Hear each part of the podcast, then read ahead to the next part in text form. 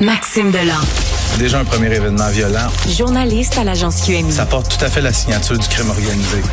Les faits divers avec Maxime Delan. Les faits divers avec Maxime Delan. Monsieur Delan, bonjour. Salut Benoît. Hey, des nouvelles de Maman Delan puis Sunwing? Euh, pas encore, mais Pas Maman encore? Nous écoute. C'est un message Ah ouais, passé, bon, on la salue, euh, on lui souhaite euh, une bonne année puis de la santé. Bon, un homme arrêté pour avoir agressé des femmes au hasard à Montréal. Un autre génie de notre société, Ouais. euh, Benoît. 29 décembre vers minuit et ensuite 1er janvier vers 19h. C'est un homme. Ça se passe. Les deux agressions se produisent pas loin du métro Vio pour situer les gens. C'est tout près du stade olympique. Donc c'est Pali Odim Boleko Okitalo Shima qui marche dans la rue, aborde au hasard des femmes, les menace puis les frappe. Puis il s'en va. Ben voyons. aucune raison apparente aux agressions. Et là, euh, selon le modus operandi du suspect qui est arrêté le 6 janvier, les enquêteurs au dossier, ils pensent que il pourrait y avoir d'autres femmes qui auraient été victimes de cet individu-là. On invite ces femmes-là à se manifester. Qu'est-ce en- qu'on fait avec ça? hein? Qu'est-ce que tu veux faire? Ben non, mais t'attaques des femmes au hasard Mais comme mais ça. Parce que ce sont des femmes. Quelque chose qui marche Ben, pas dans le boîte prend à pas aux hommes, là, parce qu'ils vont manger une claque à la gueule. Il est assez baraqué, mais Ben. quand même, je trouve que c'est... Tu peux en placer une, tu peux en manger dix, mais tu peux réussir à en placer une. C'est lâche. En tout cas c'est très lâche. Euh, c'est le SPVM qui vient de nous envoyer ça dans les dernières minutes. Donc on invite c'est ça des gens que les Ouais. femmes qui auraient pu être victimes de cet homme-là de se rendre au poste de police de leur quartier. Parfait. Euh, fraude amoureuse. Fraude amoureuse, c'est le dossier de Catherine Lamontagne du euh, bureau d'enquête qui a sorti cette histoire-là. Et là, suite à la médi- médiatisation de l'affaire, il y a trois nouvelles victimes de cet homme-là, Serge Rivard, 58 ans, qui se sont manifestées. Serge Rivard, tu sais, tu utilises souvent le terme crapule, là, Mm. ordure. Mm. Pas mal ça. Un multirécidiviste en matière de fraude. Lui, ce qu'il faisait, il allait sur les sites de rencontres. Et il établissait le contact avec certaines femmes. Puis souvent, les victimes des mères monoparentales qui ont certaines difficultés à joindre les deux bouts.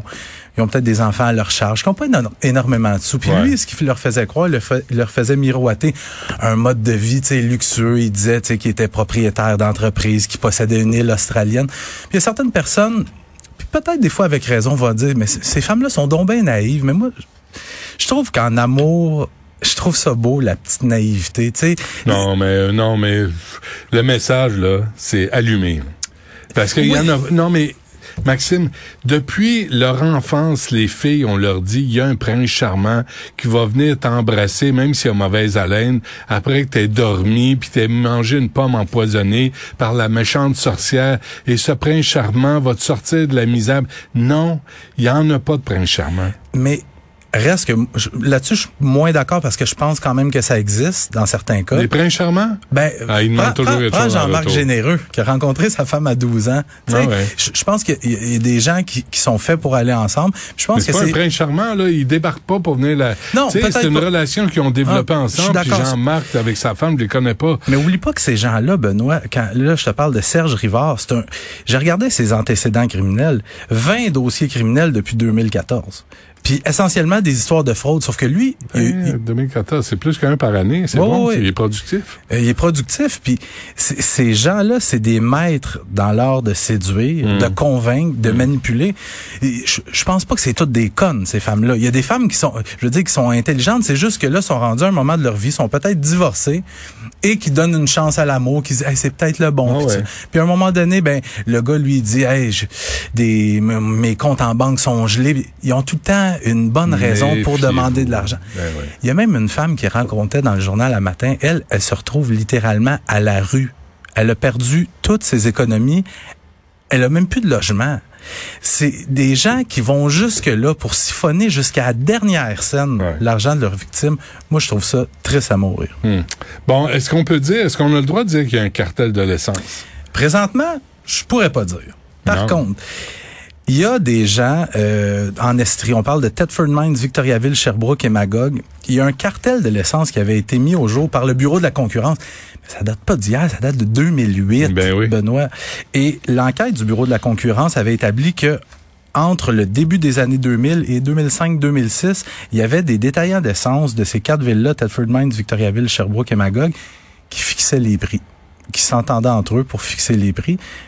T'as des dizaines, de, des centaines de milliers d'automobilistes qui ont été victimes de ça. Mhm. Et donc, en 2017, il y a eu, euh, ben, avant ça, on parle euh, un petit peu après euh, que ce stratagème-là a été mis au jour, il y a eu une action collective qui a été qui a été mise en branle par des citoyens qui étaient fâchés. Et en 2017, donc neuf ans plus tard, on a envoyé un, bon rabais de 10 dollars aux gens. OK? Et là, il vient d'y avoir un deuxième règlement dans cette action collective-là. Ça vient de sortir. Donc, les, les, les bons de remboursement vont être disponibles à partir du 23 janvier. On remet 25 dollars aux gens. Hey.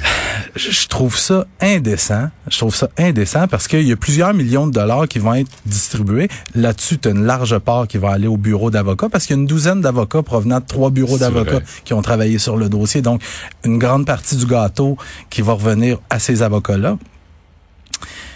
Mais moi, je me mets à la place des... Tu sais, pour toi puis moi, je pense que si notre plein d'essence coûte trois piastres de plus, je veux dire, on, va, vivre avec. Mais il y a pas, il y a des gens pour qui ça fait la différence au bout du mm. compte. Ces gens. Puis les, puis les, travailleurs, puis les camionneurs, puis ceux qui ben gagnent leur vie avec leur véhicule, eux autres, ça a coûté plus que 10 piastres s'il y a eu Exactement. un Puis eux autres, 14 ans plus tard, ils vont recevoir au total 35 dollars. Ouais, je le prendrais même pas. je le retournerais avec un, doigt d'honneur. On, on est à un moment où les pétrolières nagent littéralement dans l'argent. Puis juste pour te donner une idée, j'ai fait quelques, quelques petites recherches pour te faire une tête. Là. Au premier trimestre de 2022, Suncor Energy, qui possède euh, Petro-Canada, a réalisé des profits de un petit peu moins que 3 milliards au premier trimestre. Premier trimestre. Des profits. Ouais. Fait fait que prenez-le le 35 dollars? Au total, mais 10, piastres en 2017 ouais. 25 en 2020. Ben 10 piastres de 2017, ça vaut euh, ça doit valoir Ah mais il est déjà dépensé. Ah mais j'ai oublié juste de te dire le 25 dollars pour, pour, pouvoir l'utiliser pour ces gens-là euh, de ces régions-là. Il faut que tu mettes un minimum de 25 litres d'essence par contre. Oh non, c'est une... Ah, les, les pétrolières, hein. c'est vraiment les pétrolières. Il n'y a rien à faire avec ça. Maxime Dalland, merci. Salut Benoît. Salut.